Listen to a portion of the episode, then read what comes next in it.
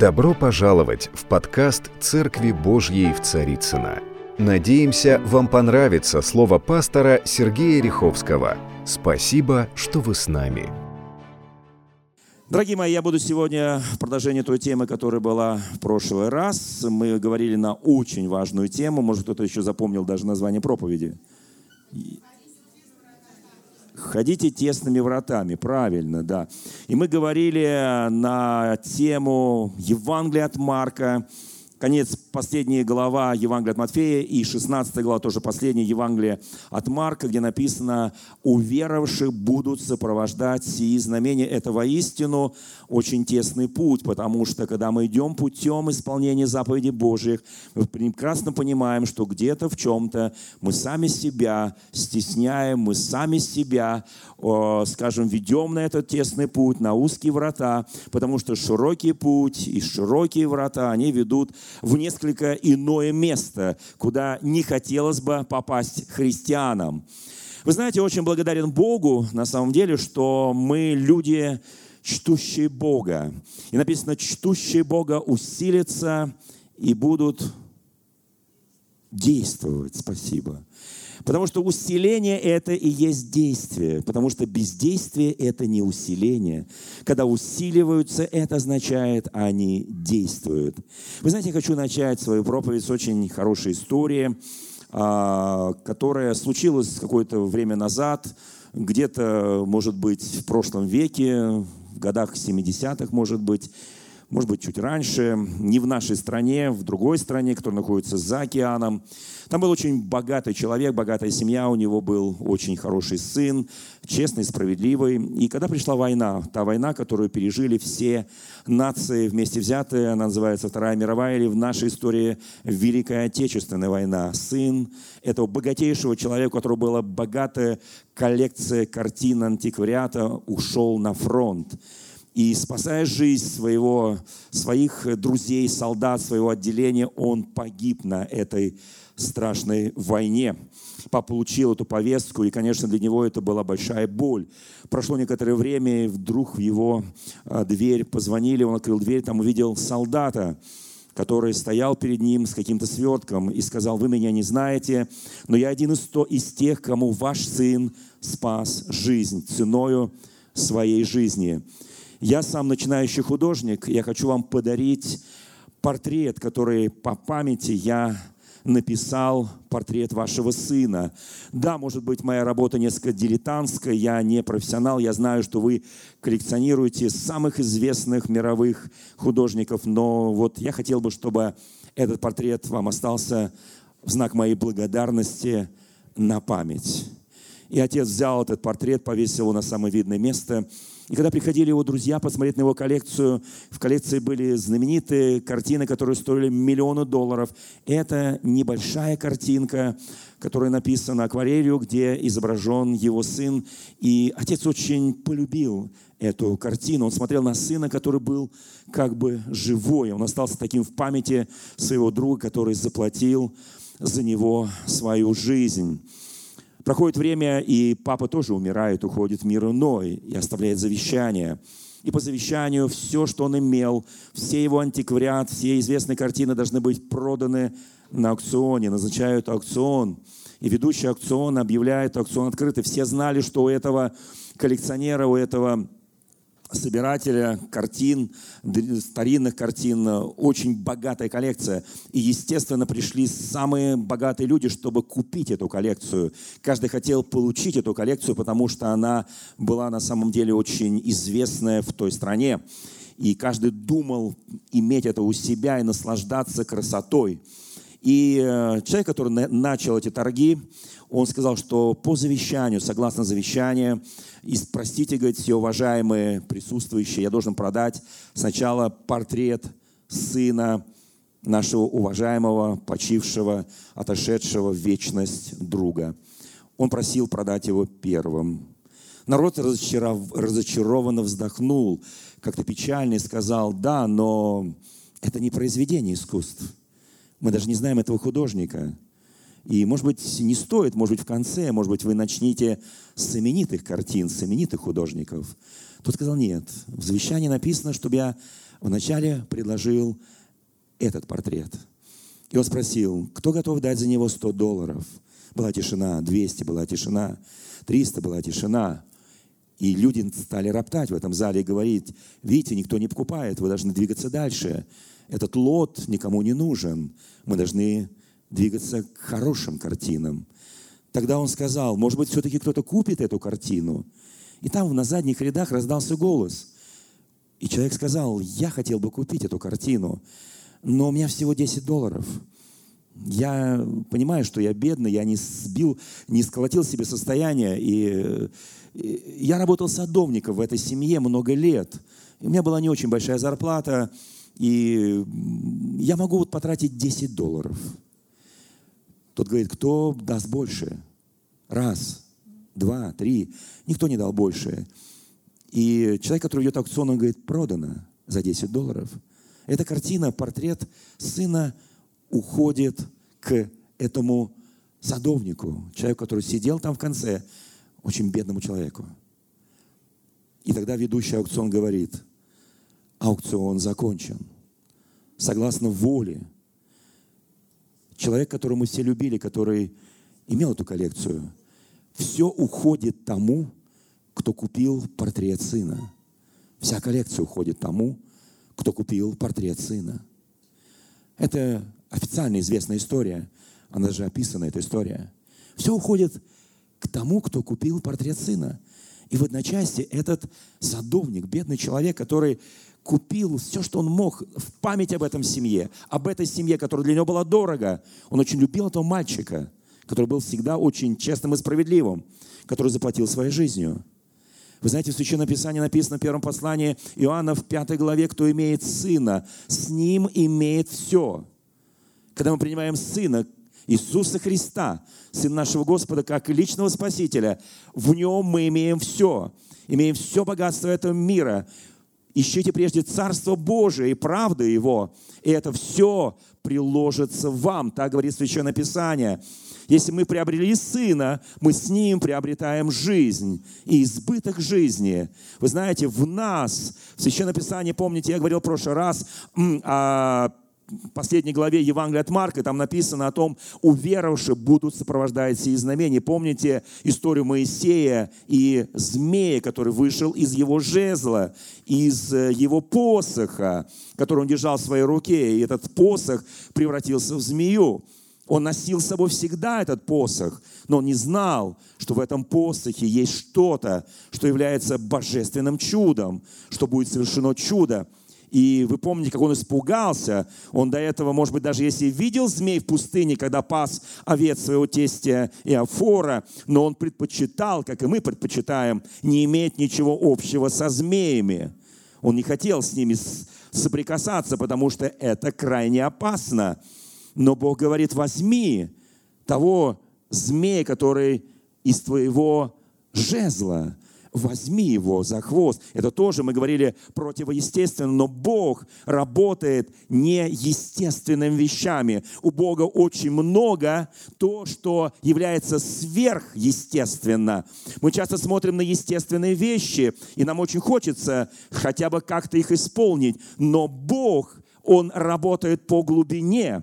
Я очень хочу, чтобы на эту проблему пять знамений, которые будут сопровождать уверовавших. В прошлый раз я немножко спровоцировал всех нас, говоря о том, ссылаясь на одного уважаемого профессора, который преподает Сергею Посаде, известнейшего профессора, который всю жизнь преподает о Библии, о Слове Божьем. Я сказал, что он сказал, что ни одно из пяти знамений его никогда не сопровождала. Он не знал ни одного беса, он ни разу не взял змею, он ни разу не выпил э, ядовитое, отравленное, он никогда не возлагал руки на больных, и больные не исцелялись. И вообще он не делал того, что там написано, он никогда не говорил ни на каких языках, кроме родного русского. Кто помнит прошлую проповедь?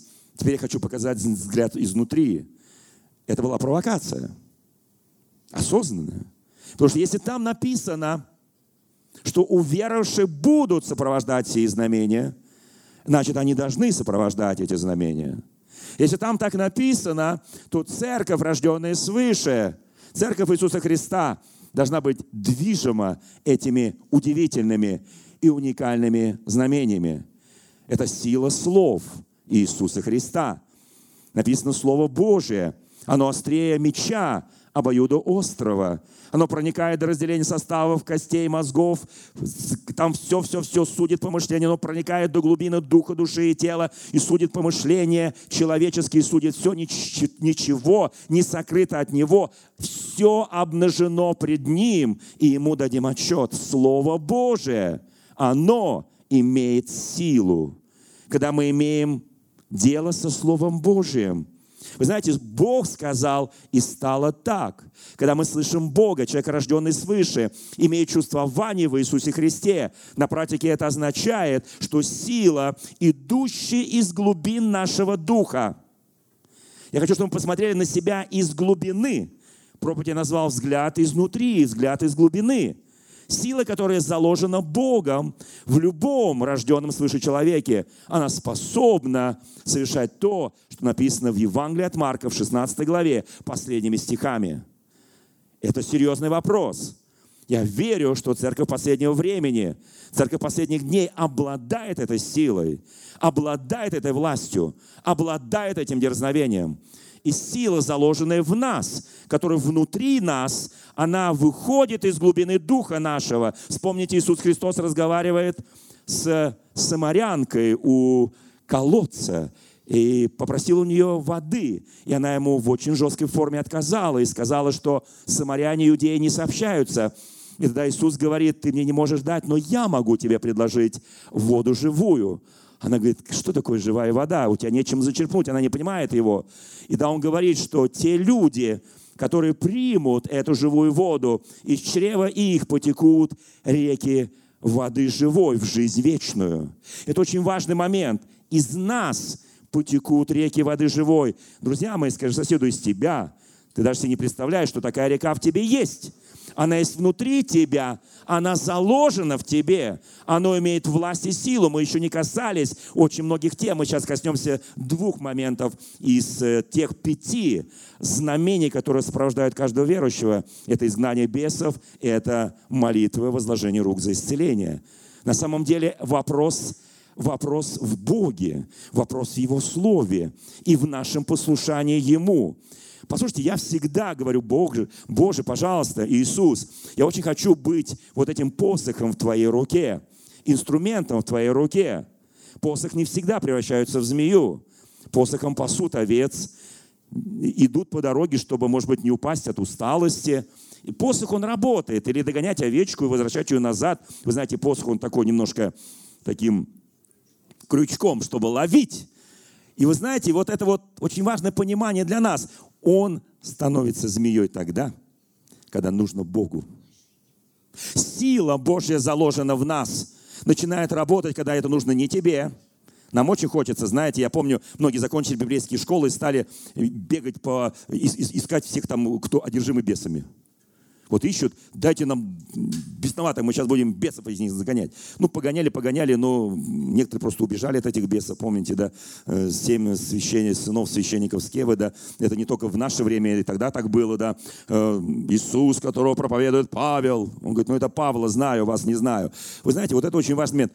Все работает тогда, когда хочет Бог. Мы для этого должны быть очень чувствительны к Его голосу чтобы нам его голос не спутать с иными неправильными голосами которые будут тебя провоцировать. Вы знаете, когда мы говорим о невидимом, о божественном, мир переворачивается, мир становится сверхъестественным. Смотрите, с чего начинается послание апостола Иакова.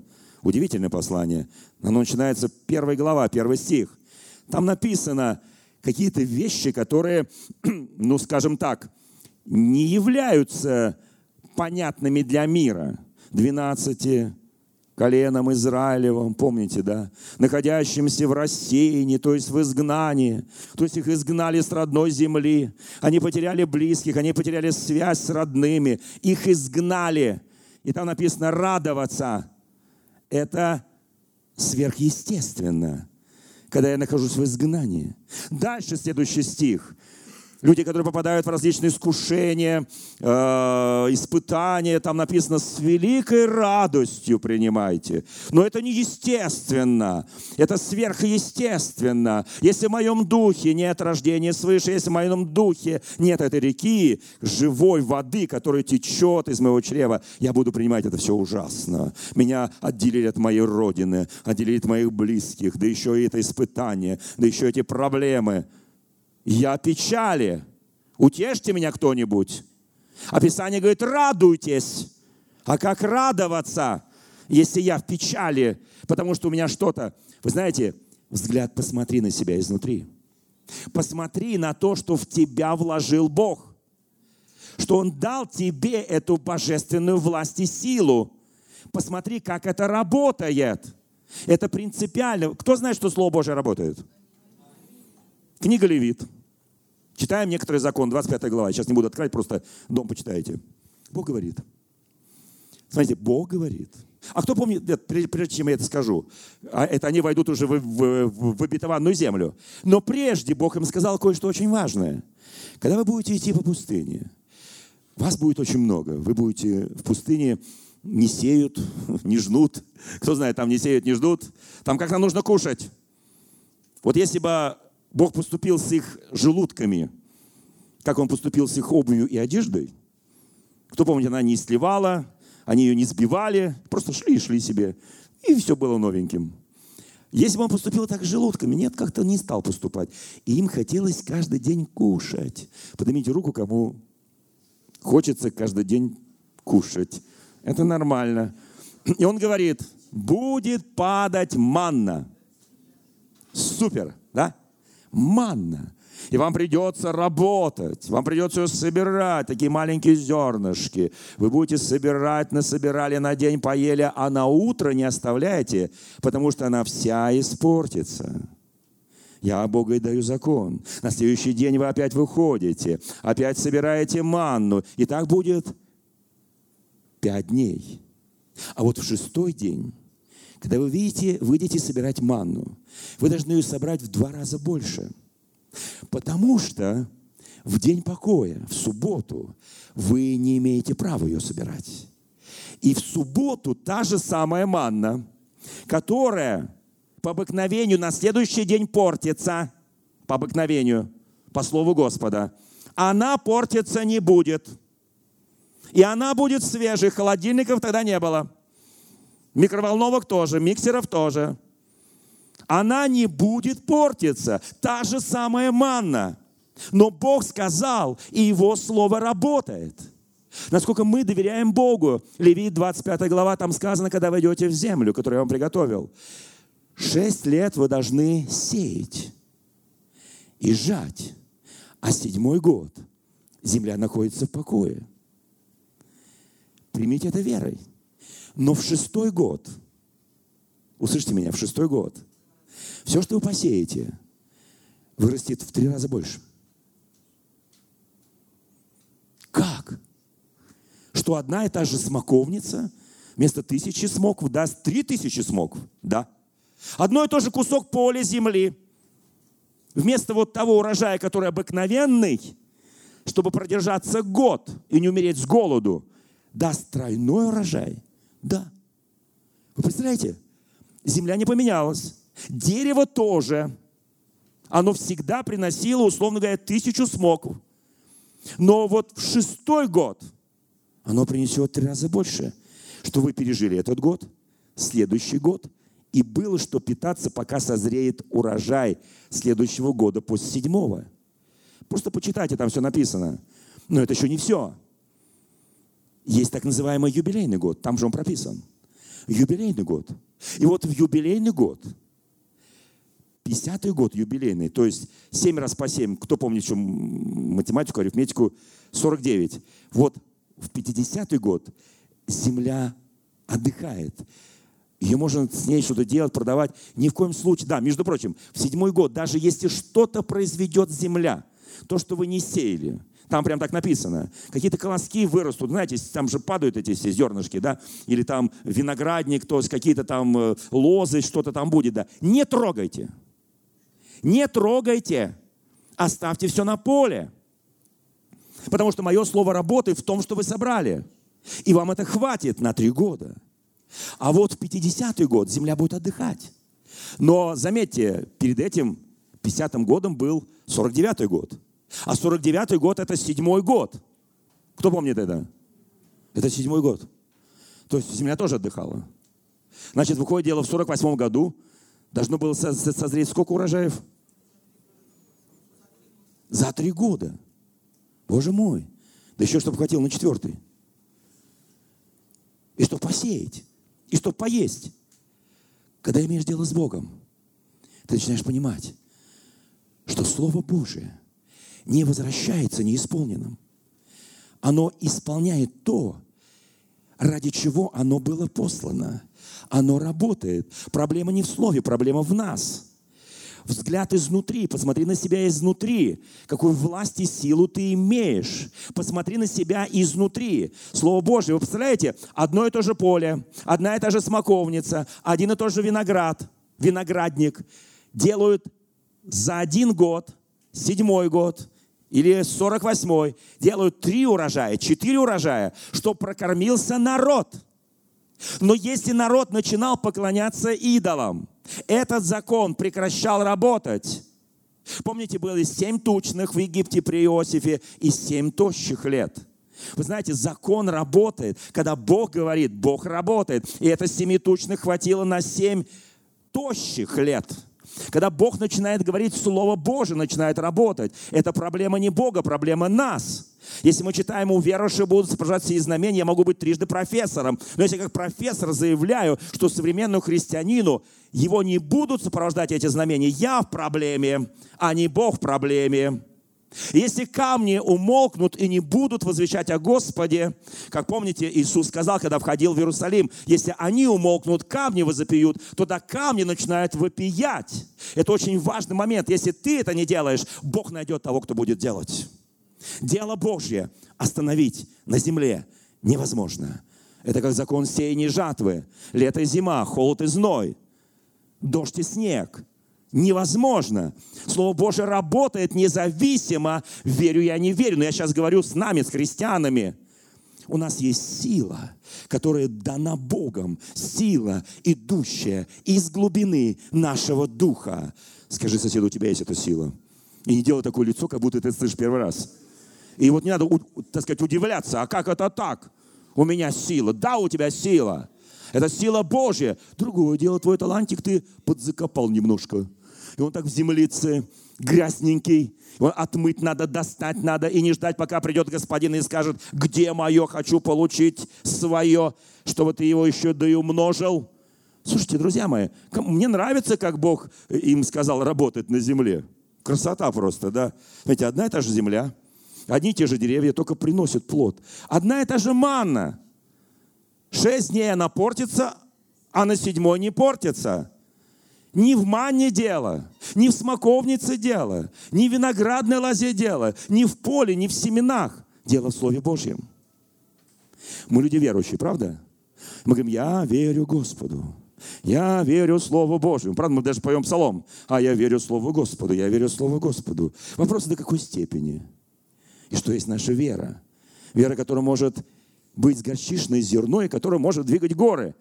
Что для этого нужно? Тесные врата, узкий путь. Вот что для этого нужно. Мы часто думаем, я иду так, на широкую ногу, все хорошо, Господь, у меня с тобой, все схвачено, за все заплачено. Я в следующем воскресенье буду углублять эту тему. Это очень серьезная тема. Когда последний раз мы долго молились на иных языках? О, она скажет, что мы какие-то фанатики религиозные. Видите ли, в церкви молимся на иных... Ладно, в церкви, дома. Оставим церковь ради немощных. Немощные едят овощи, пусть себе едят. Овощи это вот, знаете, вот русский язык. А когда мы молимся на иных языках, тайный дух говорит Богу. Его никто не понимает, понимает Бог. А мы говорим, нам неудобно, Господи, прости, зачем ты нам дал это? Я могу употреблять только в своей тайной комнате, помолиться тебе. Бог говорит, ну хорошо. Если ты со мной разговариваешь только в тайной комнате, а многие в тайной комнате, имеют дежурную молитву. Помилуй меня, Господи, прости меня, благослови. Господи, все, что имею, все, что хочу иметь, и все, что думаю иметь. Аминь.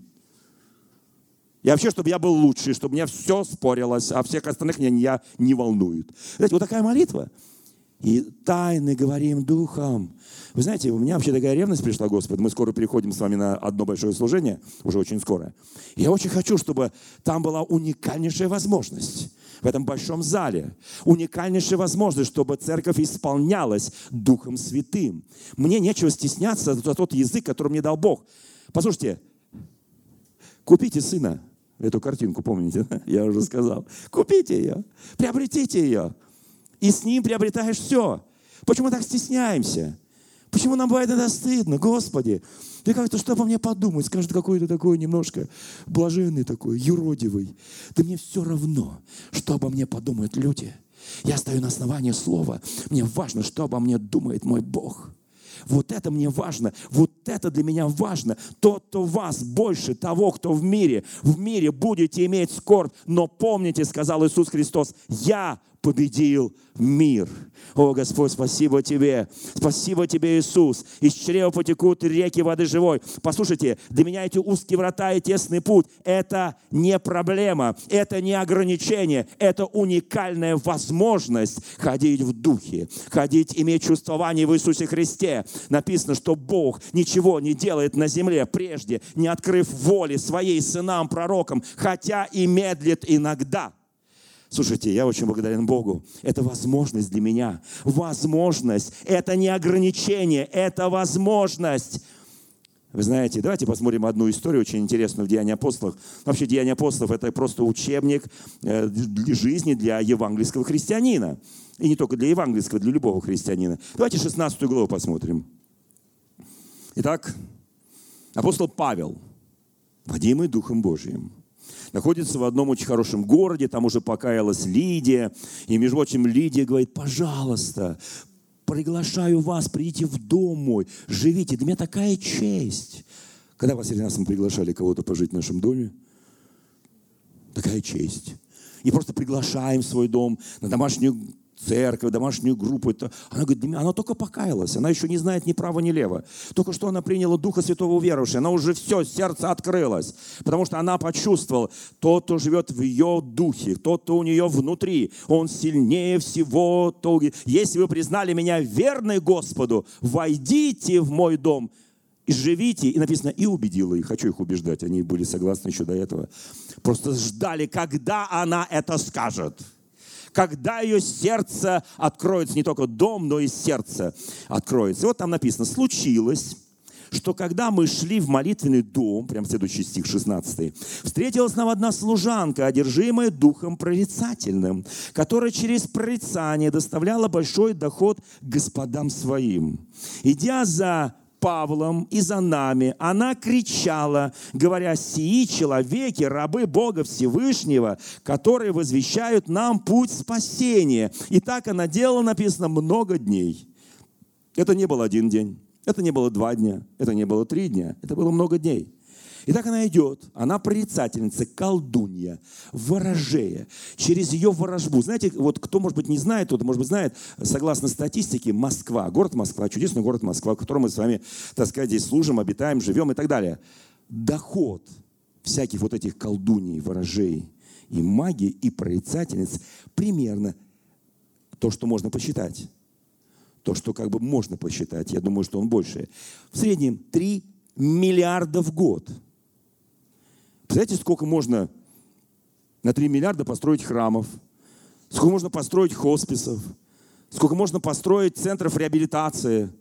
3 миллиарда утекают к нечестивцам. Я хочу, чтобы мы возревновали. Тот, кто в нас, он сильнее. Только мы как-то так, знаете, стесняемся. Мы не... Вот давайте посмотрим, как можно попрактиковать две вещи. Первое. Знаете, нам не надо охотиться за бесами. Умоляю вас. Многие начинают искать, ой, я духовный христианин, там он вижу за тем кустиком бесик притаился. Вот в подъезде сейчас войду, там есть такая бесноватая бабулька, сидит на лавочке каждый вечер, вот, и смотрит на меня злыми глазами, сейчас прорвет. Понимаете, вот, вот это не нужно. Вот это не нужно. Не нужно охотиться за родственниками, потому что в них бесы. Не нужно охотиться еще за кем-то. Вот не нужно. Знаете, не ищи бесов, они тебя сами найдут. Если ты дитя Божий, они тебя найдут. Если у тебя из чрева текут реки воды живой, они, конечно, эту водичку не любят. Они ее не любят. Но когда они ее видят, они возбуждаются. Вот смотрите, Павел ходит несколько дней в молитвенный дом.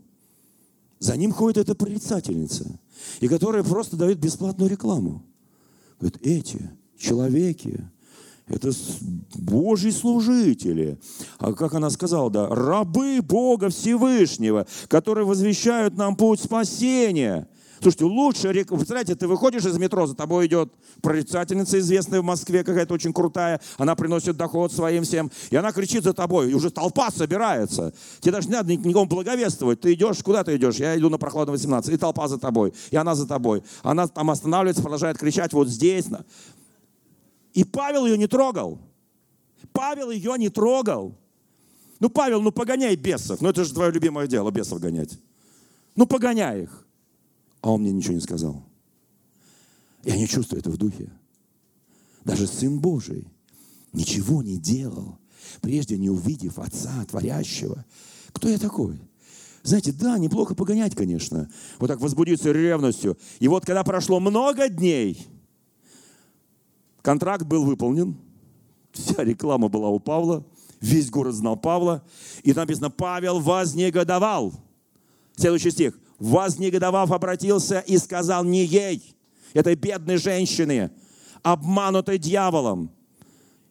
Ему ей не о чем говорить. Все, что будете говорить, когда... Кто пытался разговаривать с бесноватыми? Все, что вы скажете, они извратят. Не просто извратят, они просто на тобой будут смеяться. Они тебя уведут такие дебри, такое богословие. Скажут, на основании какого места с общественно разговариваешь. Кто тебе дал право со мной разговаривать? И ты, и будешь, и как только ты заговорил с бесом, все, ты в проблеме. Не он в проблеме, ты в проблеме. Знаете, и здесь очень просто. Павел, вознегодовав, сказал бесу, именем Иисуса Христа, он долго не разговаривал, повелеваю тебе выйти из нее, и дух вышел в тот же час. Все. И начались гонения. И Павла хотели убить. Собрались все, побили, послушайте, в темницу, ну как положено. Потому что он посягнул на олигарха. Олигарх получал доход. У него кончился доход. Разорились. Прорицательница давала доход. Естественно, все ополчились против. Готов ли ты понести цену? Если ты считаешь, я считаю, что тот, кто во мне, он, он на самом деле во мне сильнее того, кто в мире. И когда ты начинаешь идти на этот тесный узкий путь, тебе говорят, да мы тебя посадим да если ты разрушишь наш доходный, прорицательный колдовской бизнес, мы тебя засудим. Знаете, начинается вот это вот эпопея гонений. Кто понимает, о чем я говорю сегодня? Это очень важный момент. За все нужно платить. За все придется. Мы многие говорят, я не буду трогать никого, я не буду вмешиваться. Вы знаете, он тоже ходил, Павел, и, может быть, даже ходил бы и дальше, и не замечал эту прорицательницу. Но вдруг он в духе почувствовал. Он почувствовал мгновенно, изгони из нее беса, спаси эту бедную женщину, эту душу человеческую. Вот что происходит. Вот почему нас сопровождают эти знамения. Мы не нарываемся на проблему. Мы не ищем. Знаете, если я всегда советовал всем выпускникам всех семинарий, если вы хотите бесов погонять, потому что они начинают в своей семье обычно. Я говорю, а почему вы с семи начинаете? Ну как, Христос же сказал Петру, отойди от меня, сатана. Я говорю, ну а Петр что сказал ему? Да не будет с тобой Господи. Вот он ему и ответил. Так сказать, все нормально. Они начинают гонять родных сначала по принципу, враги человеку, домашние его. И начинается вот это гонение родных, там, детей, там, родителей, там, не знаю, кого, мужа, жены и так далее. Теща, особенно теща, свекровь, ну это же вообще вот это же как бы все такое, да. Вот, понимаете, и так нагоняются. Я говорю, ты что вы гоняете? Идите в психушку. В Москве их благо много. Я дам, я дам адресочек. Более вот договорюсь зав. отделением самого такого ярого отделения, самого острого отделения. Прям приходи туда и сразу в шестую палату, там, где все на вязках, и начинай. Да вы что, пастор? Это же... Вы же понимаете, меня куда посылаете? Я говорю, ну, к бесам прям. Ну, ты же хочешь погонять бесов. Что ты жену... Жена приходит, плачет, говорит, муж гоняет уже все, там, не, все уже выгнал из меня. Понимаете, то есть есть вещи, ну, которые, понимаете, вот я говорю, ну идите тесными вратами, чего по широкой дороге-то идете? Жену погонять, погонять это вообще э, широкая дорога, это, это не тесный путь. Она же тебе сдачи не даст. Нет, один муж потом пришел, говорит, меня жена начинает с меня выгонять все. Всю нечисть. Я говорю, ну все, дошли. Вот. Вы понимаете, друзья мои, не ищи приключений на свою душу. Они тебя сами найдут. Если ты находишься в помазании, если в тебе вот то изнутри ты видишь ту силищу, то, что внутри тебя, идущее из глубин твоего духа, сила Божья, оно тебя найдет. Поверьте. И вот этот дух будет изгнан. Господь мне много раз такие подарки делал. Мы гоняли их. В основном успешно, хотя были разные случаи. Это нормально. Это нормально. Ученики не могли с кого-то мальчика изгнать, и Христос говорит, сей род изгоняется постом. Ну, это другая тема. Послушайте, друзья мои, даже если что-то неудачно, продолжай делать, но не сам от себя, а когда чувствуешь призыв Божий. Еще одна интересная история, которая записана в Деянии апостолов, тоже в третьей главе. Вот смотрите, то есть, смотрите, вот чтобы исполнить, будут изгонять бесов, не с бесами тебе нужно знакомиться, а с Богом. Бесы тебе даром не нужны. Они все очень разные. Их бывает понемногу, помного, всякое бесы бывают. Тебе их не нужно вот искать, гонять. Послушайте, друзья мои, будь с Богом. И тогда Бог начнет что-то делать такое. И самое главное, вовремя остановись. Меня спрашивают, сколько ты бесов изгнал? Я что, считаю, что ли? Оно мне надо. Это не я их изгоняю, а имя моего Господа Иисуса Христа. Я, как человек, не изгнал ни одного и вряд ли изгоню. Но тот, кто во мне, он их изгнал много и еще изгонит много. И я хочу быть вот этим посохом, вот этим посохом в руках моего Господа, этим жезлом, не более всего. Услышьте меня, пожалуйста. Итак, смотрите, третья глава, совершенно другой случай. Петр и Иоанн шли вместе в храм в час молитвы девятый. И был человек хромой от рождения чрева матери своей, которого носили, сажали каждый день при дверях храма, называемых красными, то есть красивыми, просить милостыню у входящих в храм. Он увидел Петра Иоанна, между прочим, он их видел каждый день видел постоянно на протяжении длительного времени, возможно. Более того, скажу, чтобы усилить момент, и Христа тоже видел. Потому что это сразу где-то там примерно через, э, ну скажем, пару месяцев после вознесения Христа это все происходит, это вот происходит, вот это действие происходит, да. Он видел, он от рождения, он же много-много лет, а уже он достаточно зрелый человек. Он видел, Христос иногда оставляет нам что-то, чтобы мы тоже сделали. В ряде городов он ничего не мог делать по неверию их, например, да. А знаете, почему он нам оставил? Знаете, когда был маленький, я всегда папе говорил, пап, ну вы все, мама, папа, вы все уже все подвиги духовные совершили. Сколько лет за Христа страдали там, мощно подняли церковь э, катакомную в Москве в самые годы гонений, в годы советской власти. Пап, вы нам что-нибудь оставили? Он говорит, успокойся, сынок, на твой век хватит. И когда мои сейчас дети, уже внуки спрашивают, мои уже, дедуль, нам что-то оставить? Я говорю, если Христос замедлит, моя бабушка всегда если Христос замедлит, вам хватит работы для Господа. Христос почему-то замедлил. Потому что никто не знает ни дня, ни часа. И даже спросить нельзя, потому что это уже ересь начинается. Вот ученики спросили, он говорит, не ваше дело. Куда лезете? Ну, слава Богу. Вот. Итак, смотрите. Петр и Иоанн каждый день приходят в девятый час приходит, смотрит на это, а может даже не смотрит. Вот простите, когда мы подходим там куда-нибудь э, к местам, где сидят там нищие, там, мы что, на них смотрим, прям вглядываемся в них. Потом спрашивают, как ты дошел до этой жизни, какие у тебя проблемы, расскажи мне. Ну, у нас есть служение, кормление э, людей без э, места жительства на Киевском вокзале. Вы знаете, два раза в неделю мы кормим уже много-много лет, и там уже десятки тысяч покормили, и, видимо, еще столько покормим, да? Потому что нищих будем всегда иметь с собой, так говорит Священное Писание. Итак, смотрите, мы же их не спрашиваем. И они вот если ты подашь ему милостыню, пройдет две минуты, подойдешь к нему еще раз, он тебя еще раз попросит, потому он тебя даже не запомнил. Ты него просто проходящий. Подал? Слава Богу. Не подал? Осыпет проклятиями. И все. И ты будешь подавать ему постоянно, он даже это не оценит. И вот этот сидел больной человек, который приносили и сажали. Петр прошел, Павел прошел, Христос прошел, Иоанн пришел, Марк прошел. Для ему все равно. Ему деньги дайте. И он у них попросил. Что не попросил раньше? А вот не просил. Вдруг он у них попросил. Знаете, ты можешь ходить мимо какого-то места, мимо каких-то людей. И ты говоришь, Господи, Господи, я так хочу потренироваться. Возложение рук, кого-то коснуться рукой, кому-то прикоснуться, за кого-то молиться. Господи, ну дай мне такого человека. Кто так молится? Дай мне такого человека. Поверьте, это не будет, может быть, каждый день. Но это должно быть это знамение, которое нас сопровождает. Я хочу изнутри посмотреть на эту проблему. Да, очень просто сказать, да нет, это было в первом веке, во втором уже не надо было, в третьем вообще все забыли. А когда дошли до пятого, там церковь построила иерархию, а потом начались крестовые походы, потом анафематствование, потом церковь стала государственной, потом там все э, э, священства и народ отделились, и там все, о, отец, отец, там ручки целуют и так далее. То есть где кто, смешались люди, кони, храмы и так далее. Вы знаете, вот здесь очень важный вопрос. Они ходили каждый день. Когда сила, идущая из глубины твоего духа, соприкасается с его силой, ты имеешь чувствование в духе. И в какой-то момент тебе Господь скажет, остановись. Ты проходил мимо него много дней, много недель, много месяцев.